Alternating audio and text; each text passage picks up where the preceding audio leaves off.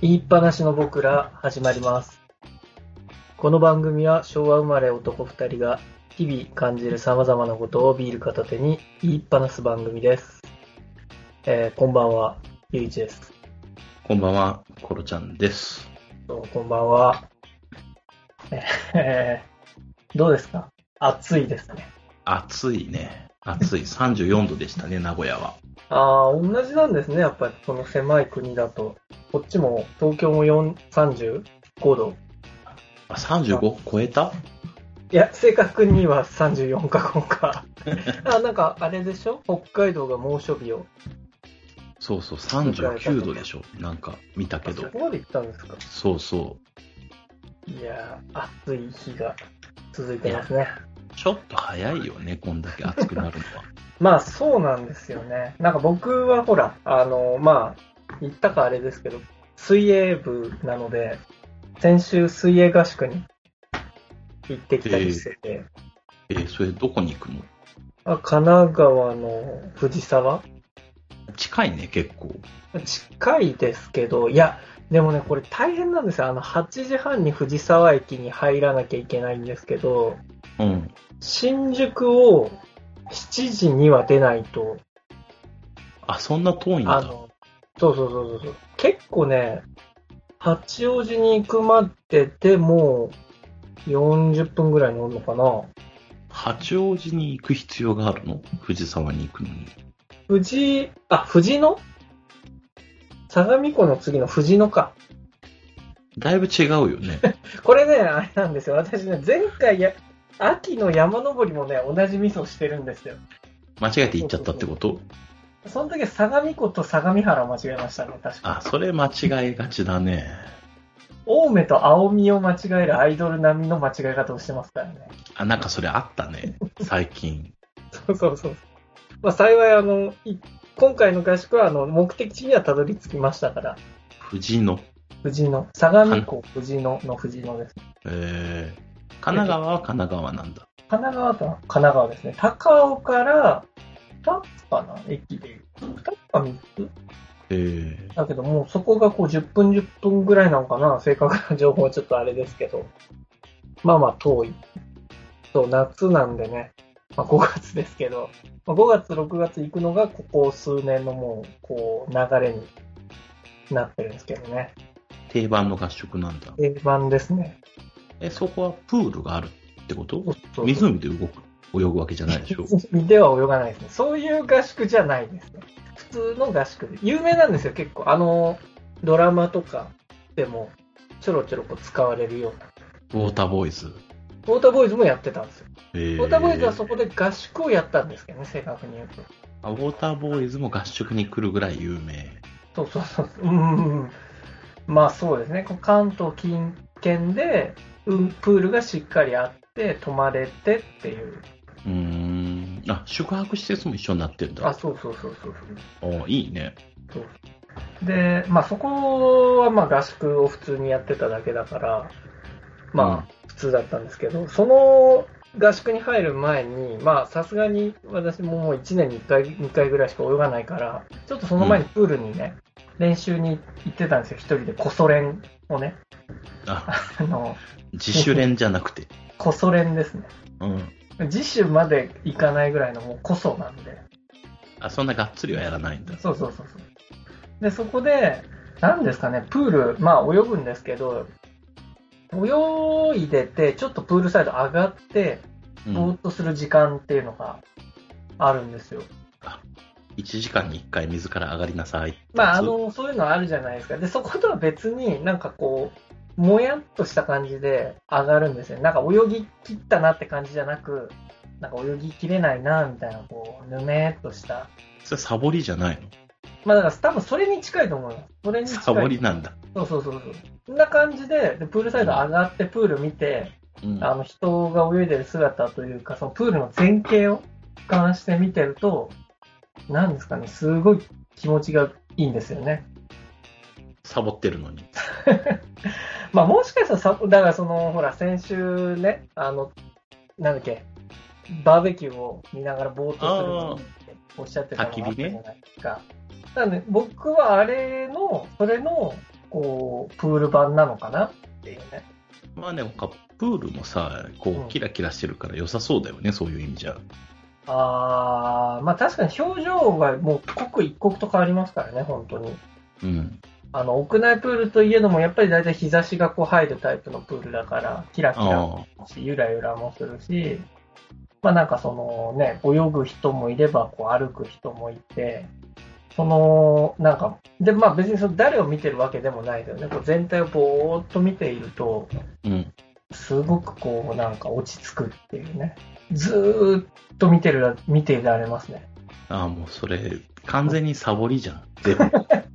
まあ、その感覚はもしかしたらあるのかもしれないですね。こうだから僕はもう20年、30年と水泳人生歩んできてる中で、うん。中に入らないけどもプールにいるっていう事実を自分でこう安心材料にする。ああ、そこにいるだけで気が落ち着くみたいな。そうそうそう。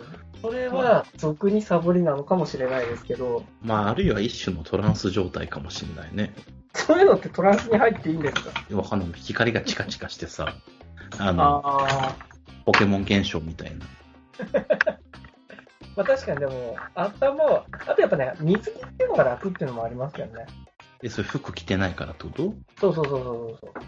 え、最近のさ、競泳の水着ってあの、締め付けるやつじゃないの全身着てるみたいな。あれね、変わったんですよ。僕が福島に行ってる前後ぐらいで。えーああ、もうトレンドじゃないんだ。なんかそうそう、あの、あれをやりすぎて、水着が進化しすぎちゃって、うん。タイムがすごい出やすくなった時期があって、なんか一時話題だってよそうね。そうそう。で、それさすがにダメだろうってことで、今まず男性は、確か上半身はもう、あの、着ちゃダメ。あで、膝まで。あ。あ、決まってるんだ。ここしか覆っちゃいけないみたいな。そうそうそうそう。で、それをやった、まあちょっとこれ、本当かどうかちゃんと確認してないんですけど、それを水着を制限かけた代わりに、うスん。タンド台を、あのー羽って言われる、なんだろうな、陸上のスタートダッシュのあのバンって、あのあー足爪がついてるじゃないですか、斜めスに。タ、スターティングブロックだそっうけそうそうそう。あれと同じものがついたんですよ、今。あ、確かに最近なんかついてるね。見てると。よく見てますね。昔だってただの、なんていうの、台だそうっそたようそね。う、板だったんですね。で、で、角度もついたんですよ、昔より。うーん。っていうところで、なんか調整をして、あ、それってより遠くまで飛べるとかそんな感じなのまあ、まあそうですね、こう蹴る方向を結局、エネルギーをしっかりあの叩けるようになったんで、えまあ、あと勢いもつくようになったっていう。ーでもそれ水の外の話だよね。うん。水泳なのに。だからその、水の中で水の外みたいな世界を作ってしまったから、だったらもういっそのことっていうことで、もう水の外に手を入れてしまったってことなんじゃないですか。なんかでもそれ今までのそのタイムと整合性取れないよね。もうだからそれでも水着の時点で一回ぶっ壊れちゃったんで、いやまあだからこの辺はね、まことしやかで、この経緯の間私ちょうど水泳に携わってなかったんで、全然わかんないんですけど、帰ってきたらそうなってたっていう。えーでもその、都のさ、大会とかってアマチュアじゃん。うん。そこにも影響が出てるんだ。もうあの多分、ほぼ大体のプールのスタート台はだから変わったはずです。あ、もうその、なんていうの、ハード面が変わっちゃってるわけそ。うそうそうそうそうそうそう。え一つの基ー、準にそのスタート台もなったっていう。だから、プールってそもそも25メートルのプールじゃないんですよ。25.2ミリなんですね。あ、え、そうなのあのー、2ミリか25.1センチか忘れちゃいましたけど、あの、タッチ板を入れるための、あのー、幅1センチだか、なんだかが必要なんです。あの、ピコンって電光掲示板に反映するための。はいはいはい。あの、センサーみたいなやつ。そうそうそうそう。そういうことじゃあ、普段泳いでるやつはちょっと広いんだ。そうそうそうそう。ということらしいですよ。え、それ本当なのこれは、なんかもう本当あの、それも大昔の私のテレビの知識なので、今のその正しい記事を読んではいないんですけど、へーでも面白いね、ちょっとね。いや、水泳の世界はまあね、そんな感じですよ。まあでもそれ、素人からすると本当どっちでもいい話だよね、その1センチ。まあ、まあ、大体スポーツの世界ってそういうどうでもいい話がね、まあ同じ条件でやってくれりゃいいってことだもんね、別に。まあ、もっと言えば別に自分の知らないところの話ですからね。いや、まあそうね。まあどっちでもいいね、本当。まあ、そんなどうでもいい日でした。はい。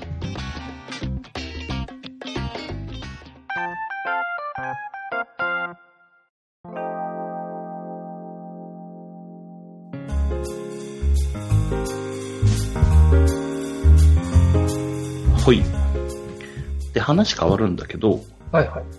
鮎って食べたことあるいや、ちょうどね、あゆの話をしてましたよ、うちも。 どこであの、釣りでね、あ、釣り行ったのフィッシング。いやいや、あの、に行きたいとか行こうかみたいな話をしてて、まあ、あゆ釣りじゃないみたいな話をしてたんだけど、この天気じゃ嫌だみたいなね。いや、暑いからね。。そうそうそう。まあ、釣る話じゃなくて食べる方の話なんだけど、はいはい。鮎の塩焼きってさ、うん。食べたことある丸焼きの。まあ、食べますね。こうは、まあ、出てきた時点で大体、なんていうんですか、もうあの、棒に刺さったあの、丸焼ああ、そっちっていうかさ、あの、お店でもう棒が抜け、棒に刺さってるっていうよりも、もうちょっとなんていうの、まるっと出てくるやつ。き。ああ、まあまあまあまあ、ありますね。はいはい。あれ、この間ね、その会社の人と飲みに行って、えまあ今、旬、旬じゃん、これから。えそうですね。そうそう、それ食べたんだけど、うん。うあれどうやって食べるーん、まあ、まあ、まあ、だからその、棒がなければ箸で。いや、そりゃそうお、かしいそうじゃ、そうじゃないよ。 その食べ方、手順的な。あれさ、その、うん俺がう前誰かから教えてもらったのが、あの、身をさ、ん、うん、いきなり取ってくんじゃなくって、う鮎を立てて、ん、うん、立てるっていうの、その、背中を上、腹を下にしてさ、で、箸で潰すの。身がほぐれるように、上から。うん、うん、うん。で、頭引っ張ると、骨だけピュッて抜けるのよ。あー、え、何しかも、抜くんですか抜くシュ抜ンっく。てシュンって、まあ、あ尻尾のところちょっと折ってあげると綺麗にピュッて、うまくやると抜けるんだけど、いや、それはないですね。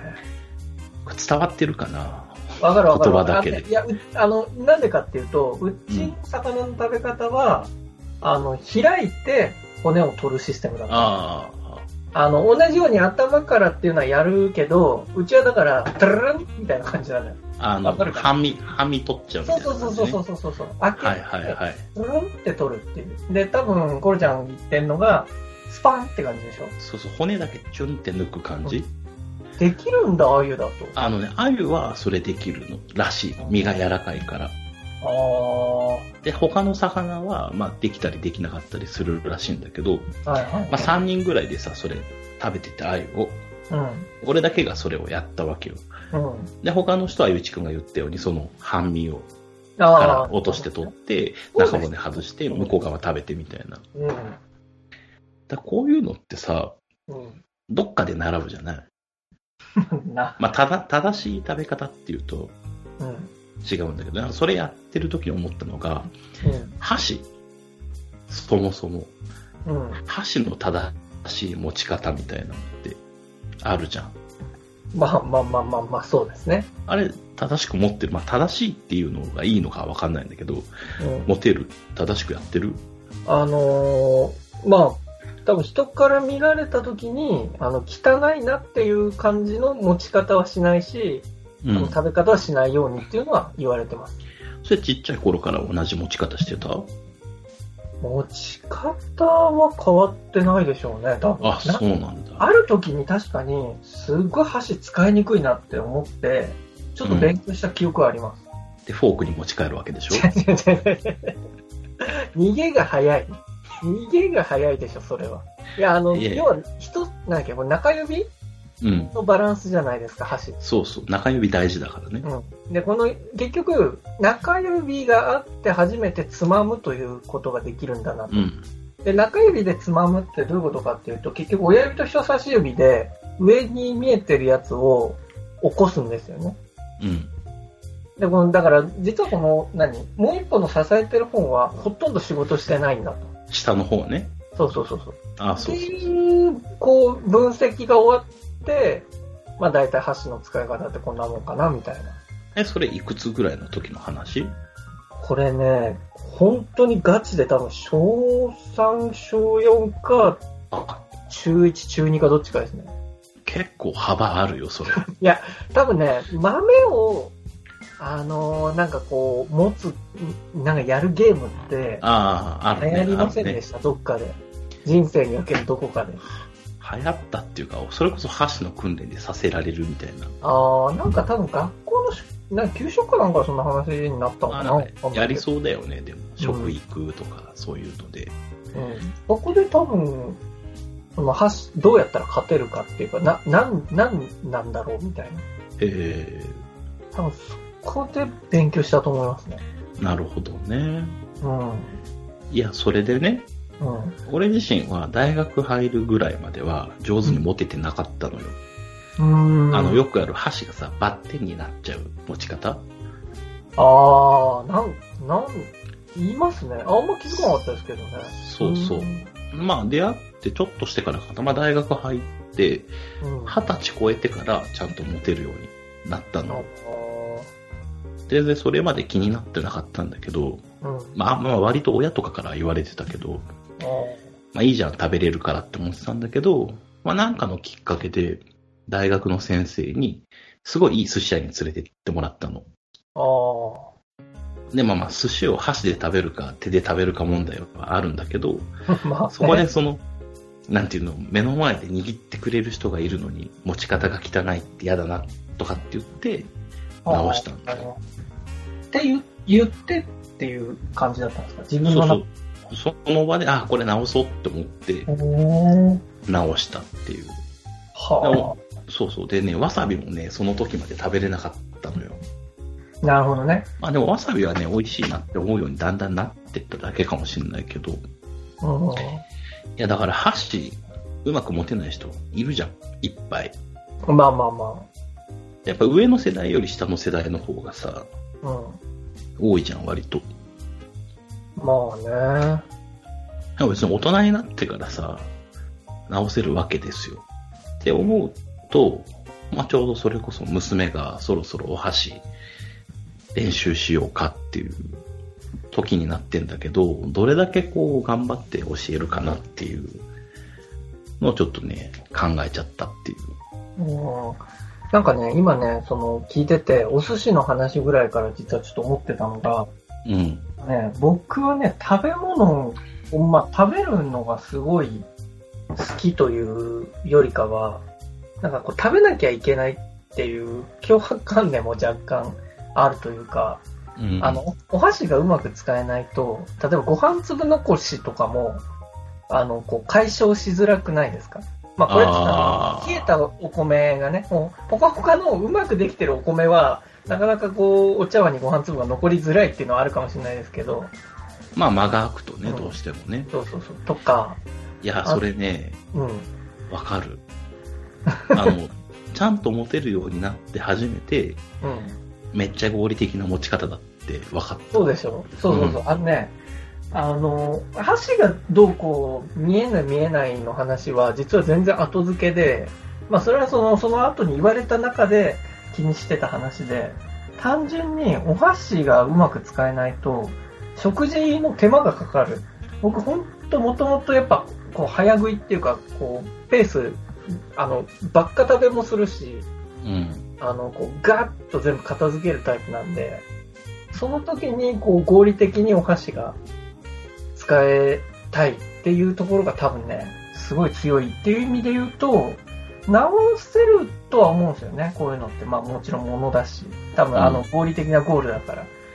ただ、あの、やっぱりなんだろうな、そのお箸を上手に使えることっていうのは、お箸が使えるかどうかではなく、まあ、職人の欲かどうかなんてどうでもいいんですけど、いや、でもさ、それこそ、とかね、少しあるのかもしれない。食わず嫌いのところがもしかしたらあるのかなとかね。あーでもさ、それこそその持ち方が合理的だって分かるのってさ、うん結構大きくなってからじゃないまあ、答えを知ったのは確かに、後ですね。そうそう。だ自分も高校生の時までその間違ったっていうかそうじゃない持ち方でやってたけど別に不便はなかったよね。それしかしできなかったあまあね、そうそう。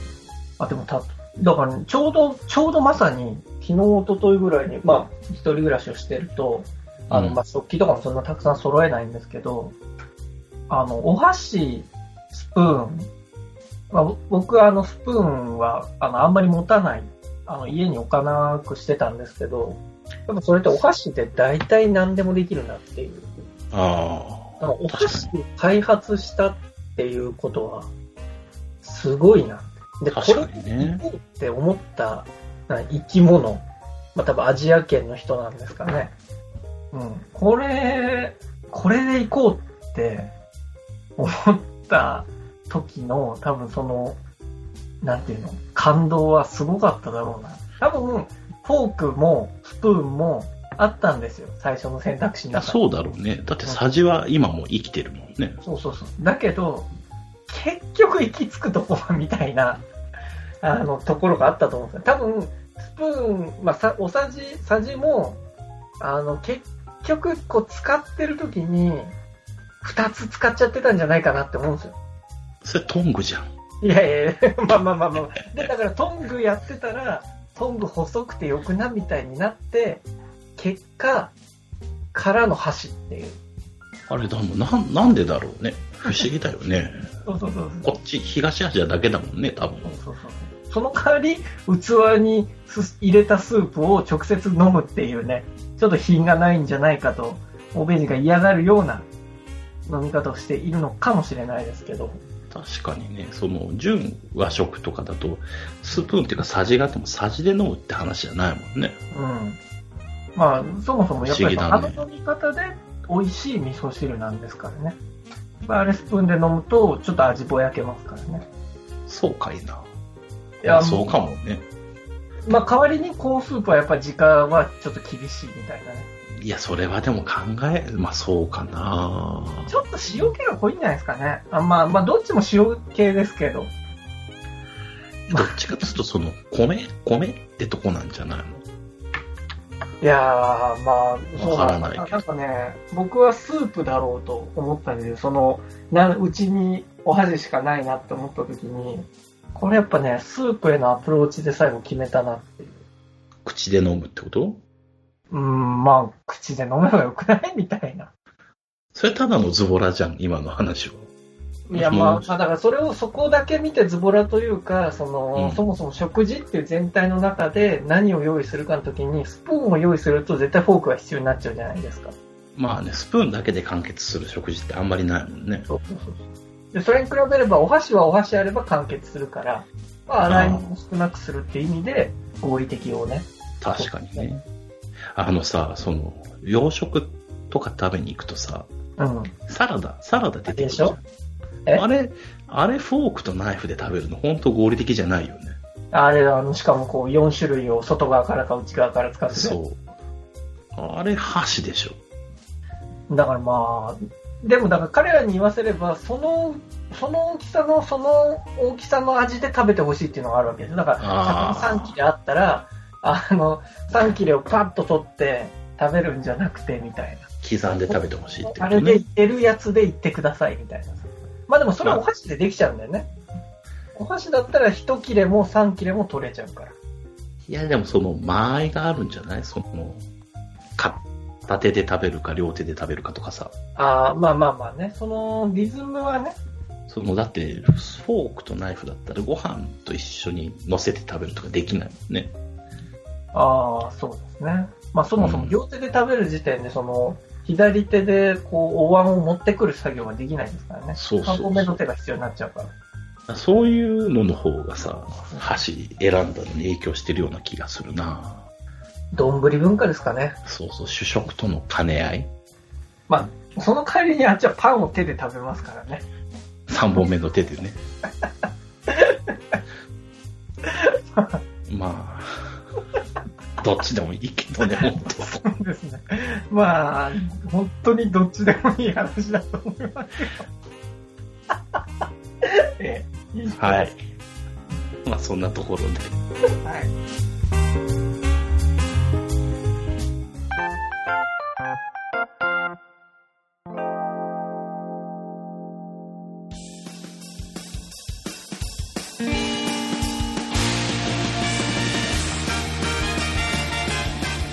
はい。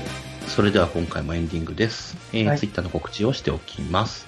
言いっぱなしの僕らはツイッターで次回放送の予定と番組に関する様々な情報を発信しています。アカウントは e アンダーバーパナシ e アンダーバー panashi で検索してみてください。時計を買ったんですって。あ、そうそうそうそう、そうね。ひどいな、それも。いやね、その時計買ったのよ、ええ、今日ね。うんで、どんな時計かって言ったらあのさ、1000円ぐらいのうチープカシオ、チープカシって知ってん。わかんない。るなんかね、1000円ぐらいだけど、カシオが作ってる、う結構安いけど性能がいい時計ん。うん。を買ったのよ。まあ、というのもあの、それこそ焚き火とかじゃないけど、キャンプとか外出るときに、普段仕事でつけてるような時計だとちょっとやりづらいから、うん。でもね、すごいよ、1000円で。うーん。防水機でしょうん。ストップウォッチついてるでしょうん。で、カレンダーもついてるでしょうん。さらに、暗いとこで光るバックライト付き。うん。これすごくない ?1000 円って。まあ多分あの、カシオさんの1000円なんで、 あの、相当いいし、多分あの感覚はわかるんですけどね。あの、まあ、なんか100均も結構その、100均だけど500円とかあるじゃないですか。ある。あの辺も結構こう攻めてきてるんですよね。あれ、その100均だけど500円ってもうずるじゃん、ただの。ただの雑貨屋じゃん。いや、多分だからそのカシオさんのやつすごくいいやつだと思うんですよ。僕も、ちなみにああの、アナログ表示ですかデジタル表示。えっ、とね、買ったのはデジタルだけど、アナログのもある。ああ、アナログでそこまでできたらかっこいいですね。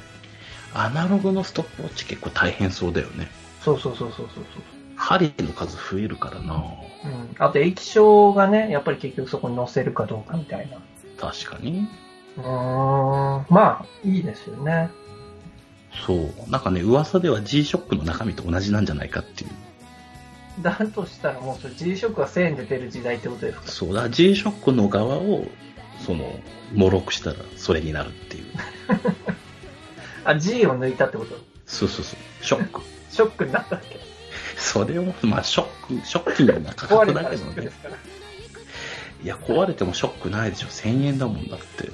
あーあ、そうなんだ。よくでもそこに行きましたね。いや、いろいろ見たの。それこそ G-SHOCK にしようかなとかって思って見たんだけど、うまあ、よ、いいかな。ん。まあ、わかる。別に。うん。なんか、なんか、G-SHOCK はね、もうさすがにみたいなところありますからね。あるある。うん。お年頃的に。 「手を伸ばして」